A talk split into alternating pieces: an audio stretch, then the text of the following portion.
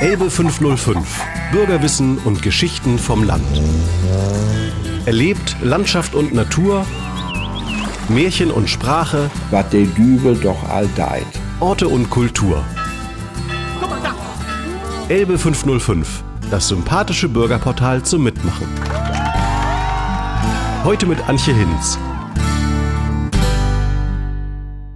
Herzlich willkommen, Undine Stiewig. Schönen guten Tag. Ich freue mich sehr auf ein Gespräch mit Ihnen und zwar über Sagen, Sitten und Bräuche aus dem Wendland. Sie haben viele, viele Sagen im Wendland gesammelt und auch Bücher darüber geschrieben. Sie sind Urwendländerin, Frau Stiewig. In wievielter Generation? Oh, das kann ich gar nicht sagen. Alle Vorfahren kamen aus dem Wendland.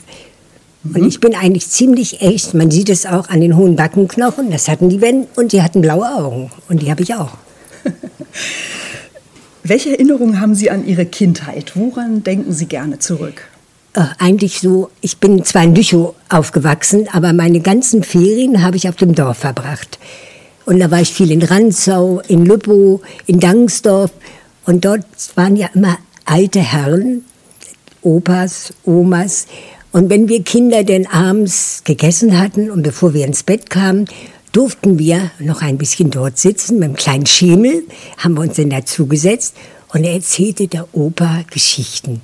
Und diese alten Geschichten, diese Sagen und Märchen, habe ich mir schon als Kind gemerkt, hab sie, ich konnte sehr, sehr früh schreiben, muss ich sagen, da ging ich noch gar nicht zur Schule, habe mir Notizen gemacht, damit ich sie nicht vergesse. Und auf diesem Grund habe ich dann nachher die Bücher geschrieben, denn diese Geschichten waren nirgends vermerkt. Und bevor sie ganz untergehen, habe ich sie aufgeschrieben. Das heißt, Sie sind in mündlicher Tradition von Ihrem Großvater hauptsächlich an Sie weitergegeben Ja, worden, über eine Großmutter. Generation übersprungen und dann Ja, der Großmutter und eben alle Tanten und Onkel, die auf dem Lande lebten. Nicht? Und die hatten ja so viel zu erzählen. Und die waren immer froh, wenn wir zugehört haben. Was sind denn jetzt typische Themen in diesen Sagen im Wendland? Einmal die ganzen Geister, die wir haben, die Götter. Natürlich der Ursprung, man darf nicht vergessen, hier haben die Wenden gelebt.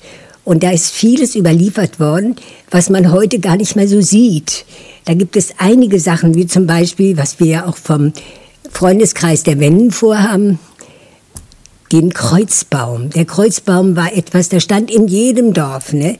Und diese Sachen wollen wir wieder aufleben lassen. Ist das mit einem Maibaum vergleichbar oder wie würden Sie den Kreuzbaum Also bezeichnen? Maibaum gab es hier gar nicht. Das war der Kreuzbaum. Im Grunde schon nicht. Er wurde, also einmal gab es den Kreuzbaum, der war ein kantig geschliffenes Holz mit Sprossen drin. Obendrauf war ein Hahn und ein Kreuz. Das Kreuz, dadurch war es also auch christlich, ne? Äh, denn es war ja immer so, der Pastor hat so immer seine Augen zugedrückt, wenn da irgendwie etwas Christliches dabei war. Ne? Und der Hahn bedeutet Fruchtbarkeit. Und dann gab es ein großes Ritual. Der Älteste oder der Bürgermeister krabbelte hoch auf diesen Stegen und besprengte den Baum. Dann wurde das Vieh herumgetrieben. Ja, es brachte Glück. Und natürlich, was ganz wichtig war, es wurden Fässer Bier bestellt. Und diese Fässer mussten ausgetrunken werden. Wenn nicht, dann passierte ein Unglück. Und die wurden mit Wasser besprengt? Mit Nein, Heiligen- mit Schnaps natürlich. Mit Schnaps, okay. Ja. ähm, gab es da ein bestimmtes Ereignis im Jahr, wo dieser als dieser ähm, Baum Ja, errichtet das- wurde? ja, das gab es im August. Im August. Ja. Mhm. Mhm. Sie haben gesagt, Geister äh, spielen eine wichtige Rolle. Ja. Was sind das für Geister? Machen Sie die mal ganz plastisch. Also es sind ganz viele. Es sind Irrlichter, es sind Wassergeister, es sind Waldgeister. Es sind natürlich die Unerirdschen, die Zwerge. Das ist ein ganz wichtiges, ein wichtiger Zweig hier im Wendland. Die Unerirdschen waren ja überall. Ne? Dann gibt's natürlich die böseren Geister, wie den Dübelsüger. Das ist der wendländische Vampir. Der war natürlich etwas, muss ich sagen, da hatte ich als Kind Angst. Und während meines Studiums habe ich mich mit diesen Bräuchen beschäftigt. Ich habe auch eine Arbeit darüber geschrieben. Und dadurch ist so ein bisschen die Angst weggegangen. Denn, das muss ich jetzt auch dazu sagen, der Dübelsüger, Teufelssauger auch genannt, oder Tweisüger genannt, äh, da konnte man bei Lebzeiten gar nicht feststellen, ob er existierte. Erst wenn der Mensch gestorben war und aufgebahrt war und die Leichenwäscherin kam, das war ja damals so, und sie sah, die Lippen waren rosa, die Wangen waren rosa, dann vermutete sie, das ist ein Dübelsüger.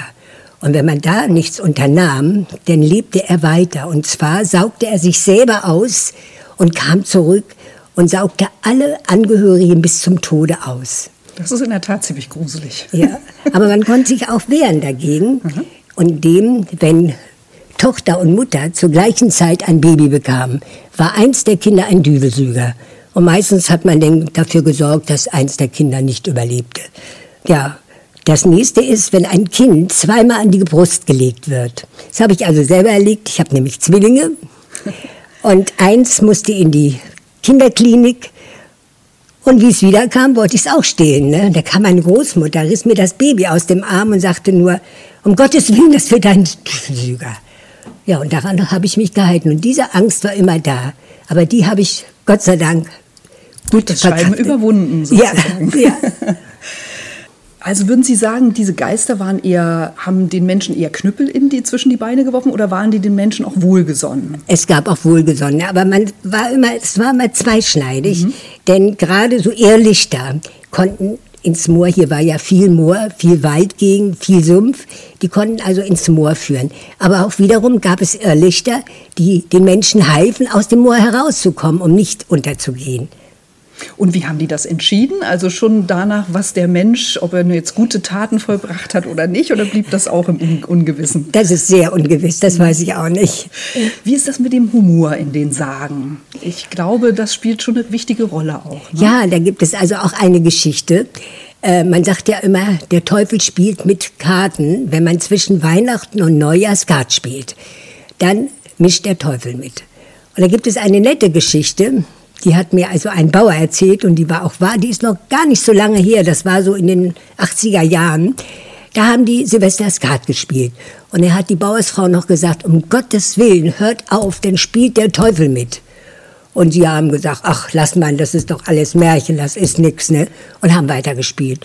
Und dann ging natürlich der Bierkrug rum, ne? Aus dem Keller wurde neuer Schnaps geholt und man war schon sehr lustig und angeheitert. Draußen tobte ein Sturm. Und plötzlich sprang das Fenster auf und da sahen sie nur zwei feurig glühende Augen und irgendwas Behaartes lag auf der Fensterbank.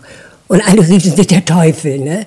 Aber der Bauer war so beherzt, ging nach vorne und dann sah, der Kamin brannte nämlich und dieses Licht von dem Kamin schien auf diese Augen. Und diese Augen war der alte große Hofhund, der neugierig war und seine Pfoten auf die Fensterbank gelegt hatte. Ne? Das ist noch nicht so lange her. Also ich merke schon, diese Sagen leben vor allem von Präsentatoren wie Ihnen, also die das so lebendig auch vortragen. Gehen Sie damit auch in Schulen oder in Museen und sorgen eben auch mit Ihrer Stimme dafür und mit, mit dem, wie Sie das erzählen, dass diese Geschichten lebendig bleiben? Ja, in Schulen war ich also schon mehrere Male. Die haben denn, also es gibt ja wieder Heimatkunde, was es damals ja gar nicht mehr gab. Und die wollen denn also auch so etwas haben. Und gerade Kinder, ich hatte denn eine Schulklasse, die war 12, 13 Jahre. Und das war in Dannenberg und da habe ich mich gewundert, die haben zugehört. Keiner hat einen Mucks gesagt. Vorher haben die sich geprügelt, mit den Rucksäcken geschlagen. Ne? Da habe ich gedacht, wo bin ich hier bloß gelandet? Ne? Aber war natürlich gut, wie ich denn angefangen habe, war Mucksmäuschenstille. Und dann klingelte es zur Pause und sie blieben sitzen. Und die Lehrerin war schon ganz verlattert, ne? Die war das nicht gewohnt. ja, und dann sagte ich, ja, ihr habt doch Pause. Haben Sie denn noch eine Geschichte? Und da habe ich weiter erzählt, ne? Und als Dank haben die Kinder mir dann einen Punsch gekocht. Und ähm, ja, dann musste ich mit ihnen noch Punsch trinken. Es war ein ganz tolles Erlebnis. Aber gerade Kinderunterrichten, so zwei Stunden lang, ich war hinterher alle. das kostet Kraft, ne? ja. genau. Was lässt sich denn aus den Sagen äh, über den Alltag der Menschen im Wendland herauslesen, so zwischen den Zeilen? Eine ganze Menge. Das ist gerade bei den Bauern. Ne?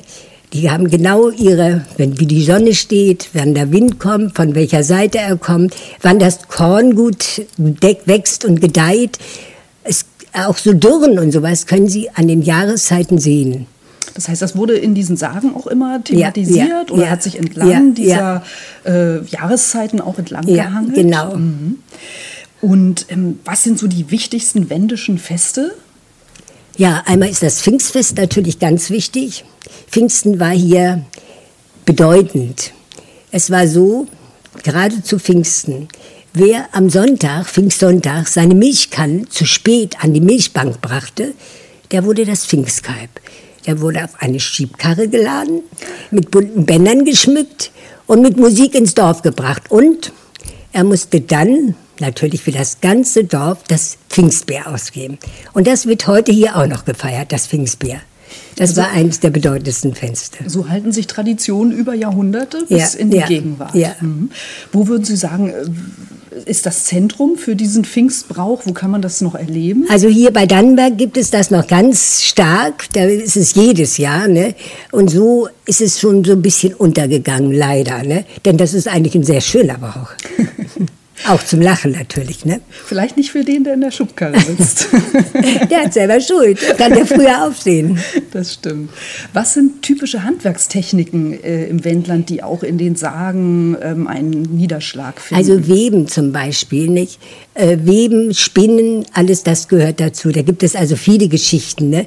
Ähm, wo ein Mädchen spinnt und schafft es nicht, weil ihre Hände kaputt sind. Und dann kommt der Unerärzte und hilft ihr. Ne? Und alles wird gesponnen und es ist alles fertig. Ne? Also diese Geschichten gibt es viel. So ein bisschen erinnert mich das ans, ans Rumpelstilzchen. Ja, genau. genau. Mhm. Ja. Mhm. mhm. Sie haben sich ja auch sehr intensiv mit ähm, Trachten beschäftigt, ja. die im Wendland entstanden sind. Was ist das Besondere? Wie würden Sie wahrscheinlich auch dem Anlass entsprechend die verschiedenen Trachten beschreiben? Wie sehen die aus? Also die schönste Tracht ist natürlich die Hochzeitstracht. Und da muss ich sagen, ich habe in der alten Hochzeitstracht meiner Urgroßmutter geheiratet. Hm. Mit allen Bräuchen und Riten, wie das üblich war.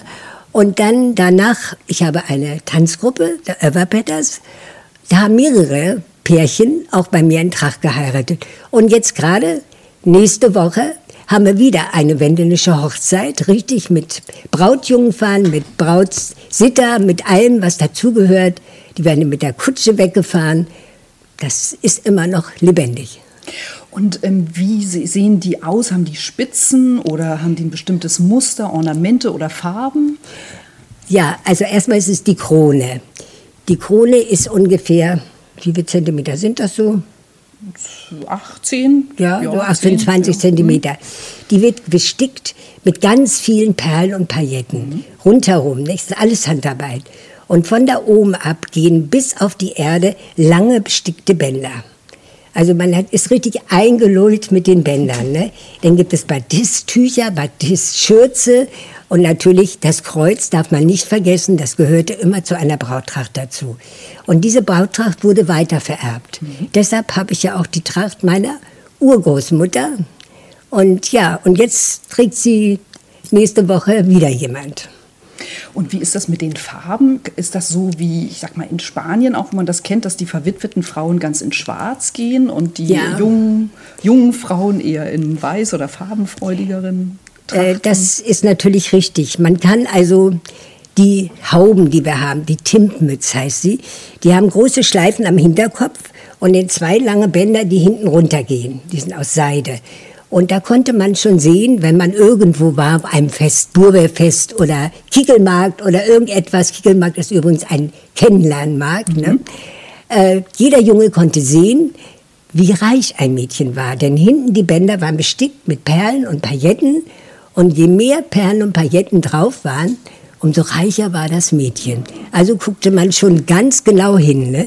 Die Jungen hatten eine Geldkatze in der Hose und nicht nur einmal, oft war da kein Geld drin, sondern nur Steine, damit es schön dick aussah. Was kam zu Alltagstagen auf den Tisch und was kam zum Festtag auf den Tisch? Gibt es da so typische wendische Gerichte? Ja, also auf jeden Fall Bradels ist das Allerwichtigste, ist das Rindfleisch, sehr fettig, aber sehr schmackhaft. Dann gab es Kost. Kost ist so Grützwurst, Blutwurst, die gab es dann mit Pellkartoffeln oder mit Brot. Da wurde in die Mitte ein großer, eine große Schale hingestellt und man löffelte da raus und aß das dazu. Ja, das war eigentlich so die wichtigsten Sachen, die im Wendland waren. Und zu jeder Hochzeit gab es natürlich die wendländische Hochzeitssuppe. Ne? Und die ist natürlich, die kann nicht jeder. Die ist, das dauert sehr, sehr lange, bis sie fertig ist. Und da gibt es also auch bestimmte Rezepte. Mhm. Wo kann man denn die Trachten heute noch äh, erleben? Also bei lebendigen Festen, die Sie ja, wie Sie ja. das ja schon äh, beschrieben haben, und im Museum in Rübeln zum Beispiel. In Rübeln, ja. Mhm. Da sind sie auch alle ausgestellt. Und gibt es heute noch sowas wie Erntedankfeste oder, gibt es oder auch. Umzüge? Umzüge gibt es auch. Also in Schneegar gibt es immer das Forgondale-Fest. Das heißt, dass man die Ernte, da wird gemäht und die machen das alles noch, wie es früher war. Da haben wir also auch schon oft getanzt und dort mitgemacht. Ne? Das ist heute noch. Genau, auf die Tanzgruppe wollte ich auch noch zu sprechen kommen. Was sind das für, für Stücke? Wie würden Sie die beschreiben? Äh, vieles ist wirklich aus dem alten Wendischen übernommen. Also viele Sachen, die ich habe, sind wirklich noch uralt. Ich habe Aufzeichnungen gefunden im Archiv in Lüchow und da konnte ich die Jahreszahlen auch sehen. Das war so um 1800. Ne? und früher sicherlich. Ne? Da gibt es also Tänze, da hat man sich noch kaum berührt. Das war ja nicht üblich. Mhm. Man ging aneinander vorbei, das war nur der Blickkontakt und wenn man sich dann mal gestreift hat, war das natürlich toll. Ne? Solche Tänze gibt's. Dann kamen die späteren dazu und ich habe jetzt sehr viele aus alten Figuren neue Tänze gemacht. Die habe ich dann selber zusammengestellt, komponiert auch vielfach und plattdeutsche Texte dazu geschrieben. Und wie wurden die begleitet? Wurde das nur gesungen oder nein, gab nein, es auch alles. Musikinstrumente? Ja. Welche waren das? Äh, Akkordeon, Kontragas und Geige, das waren die wichtigsten Instrumente. Also die, die man auch gut transportieren ja, konnte ja. im Grunde genommen. Und Sie haben gesagt, Sie haben sich Aufzeichnungen angeschaut. Waren das eher Fotos oder auch Noten? Wie haben Sie versucht? Ähm, das waren alte Noten, aber da gab es noch nicht mal den normalen Violinschlüssel. Der war noch anders geschrieben und da habe ich dann Experten dazu gehabt, der mir die Noten richtig hingesetzt hat. Wie zum Beispiel, es gibt ja ein Lied, ein, eine Vogelhochzeit, die bei Hochzeiten gesungen wurde, Draveno Polabisch. Katumes Ninkabait, Tekames Ninkabait, Tekarechivapa, Katnaimo, Katjemo. Das heißt, wer soll die Braut sein? Die Eule soll die Braut sein. Die Eule sprach desgleichen, ich bin viel zu hässlich, kann die Braut nicht sein. Und dieses Lied, das habe ich dann mir umsetzen lassen, habe mir von einem Slawisten die Aussprache genau in Lautschrift geben lassen, damit wir das richtig singen. Das haben wir eingeübt und das führen wir auch des Öfteren auf. Was ist jetzt Ihr nächstes Projekt? Haben Sie vor, nochmal, also haben Sie sozusagen noch in der Schublade unveröffentlichte Sagen liegen oder Tänze? Ja. Gibt es ja. noch was, ja. was Sie noch veröffentlichen Genau. Möchten? Ich habe jetzt gerade von Werner Meschkank, der ist auch in, in Cottbus. Der hat mir etwas geschickt. Es gibt ein sorbisches Liederbuch und Tanzbuch. Und da hat er einen Tanz gefunden aus dem Wendländischen. Und da bin ich jetzt dabei, erstmal die Beschreibung zu lesen und genau gucken. Und dann habe ich wieder einen neuen wendländischen Tanz. Großartig. Ja. Gibt es eine Sagengestalt oder eine Sage, die Sie besonders mm, mögen, die Sie uns vielleicht noch mal kurz erzählen würden? Also ich muss sagen, ich liebe die Zwerge, weil sie einmal sind sie böse und einmal sind sie gut. Und wie man mit ihnen umgeht, so sind sie auch, die Unerirtschen. Wenn man sie gut behandelt, dann sind sie auch gut zu einem, dann helfen sie einem. Aber wie man behandelt sie böse, dann kann es natürlich passieren, wenn ein Neugeborenes nicht gerade schon getauft ist, dass ein Unerirdscher kommt und ein das Baby wegnimmt und einen Wechselbalg reinlegt mit großem Kopf. Und das ist dann umgestaltet. Ne? Undine Stiewig, was mögen Sie am Wendland? Was Alles. Äh, schätzen Sie? Alles. Warum lieben Sie gerne hier? Ähm, ich muss sagen, ich habe ja in Göttingen studiert, war vier Jahre weg, bin eigentlich Lehrerin von Beruf. Und ich muss ganz ehrlich sagen, ich habe so viel Heimweh gehabt, dass ich von Göttingen jedes Wochenende hier war, mit meiner Tanzgruppe trainiert habe und am Sonntag wieder zurück. Und das sind immerhin so drei Stunden Fahrt. Ne? Äh, ich habe Heimweh. Ich Das- lebe hier gern und bin hier gern und bin verwurzelt mit diesem Land. Und wenn ich das nicht habe, ich glaube, ich würde eingehen.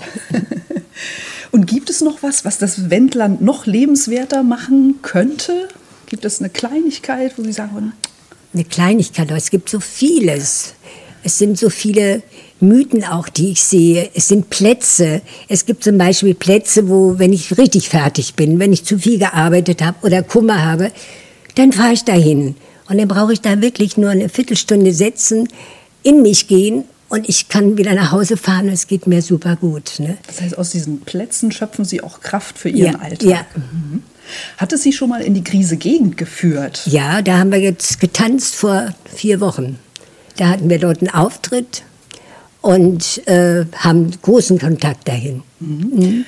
Und ähm, wenn Sie der Krisengegend oder den Bewohnern dort ein Kompliment machen würden, was, was gefällt Ihnen dort? Was Auch eigentlich sagen? alles. Die Menschen sind sehr nett, sie sind uns sehr entgegengekommen und wir haben viel Spaß gehabt. Haben Sie eine Idee? Sie machen es ja eigentlich schon, Sie haben es ja eben schon gesagt, wie diese ja, Menschen östlich und westlich der Elbe ein bisschen näher zusammenrücken können. Ist da eben zum Beispiel Kultur, Volkstanz Ganz eine wichtig, Möglichkeit? ganz wichtig. Da kommt man sich immer nahe. Es ist ja nicht nur da so, wenn ich so dran denke, wir waren ja jetzt auch in Bautzen und diese Kontakte und auch nach Prag. In Prag gab es einmal einen großen wendländischen Arm, den haben wir gestaltet und die waren so begeistert, die Zeitung war voll davon. Ne? Und dieser Kontakt besteht immer noch. Äh, der Mischa, der kommt sogar aus Prag hierher, um mit uns irgendwie etwas zu erleben oder bei Auftritten dabei zu sein. Ne? Und das ist so toll. Ne? Und deshalb muss ich auch sagen, das ist der Freundeskreis der Wenden ist für mich wichtig, weil das auch ein Teil meiner Vergangenheit mit ist, die man auch gut weitergeben kann. Bis hierher da- bedanke ich mich erstmal ganz herzlich bei Undine Stiewig, die uns Einblicke gegeben hat in Bräuche, Sagen, Trachten und vieles mehr hier im Wendland. Ganz herzlichen Dank. Hat mir Spaß gemacht. Mir auch.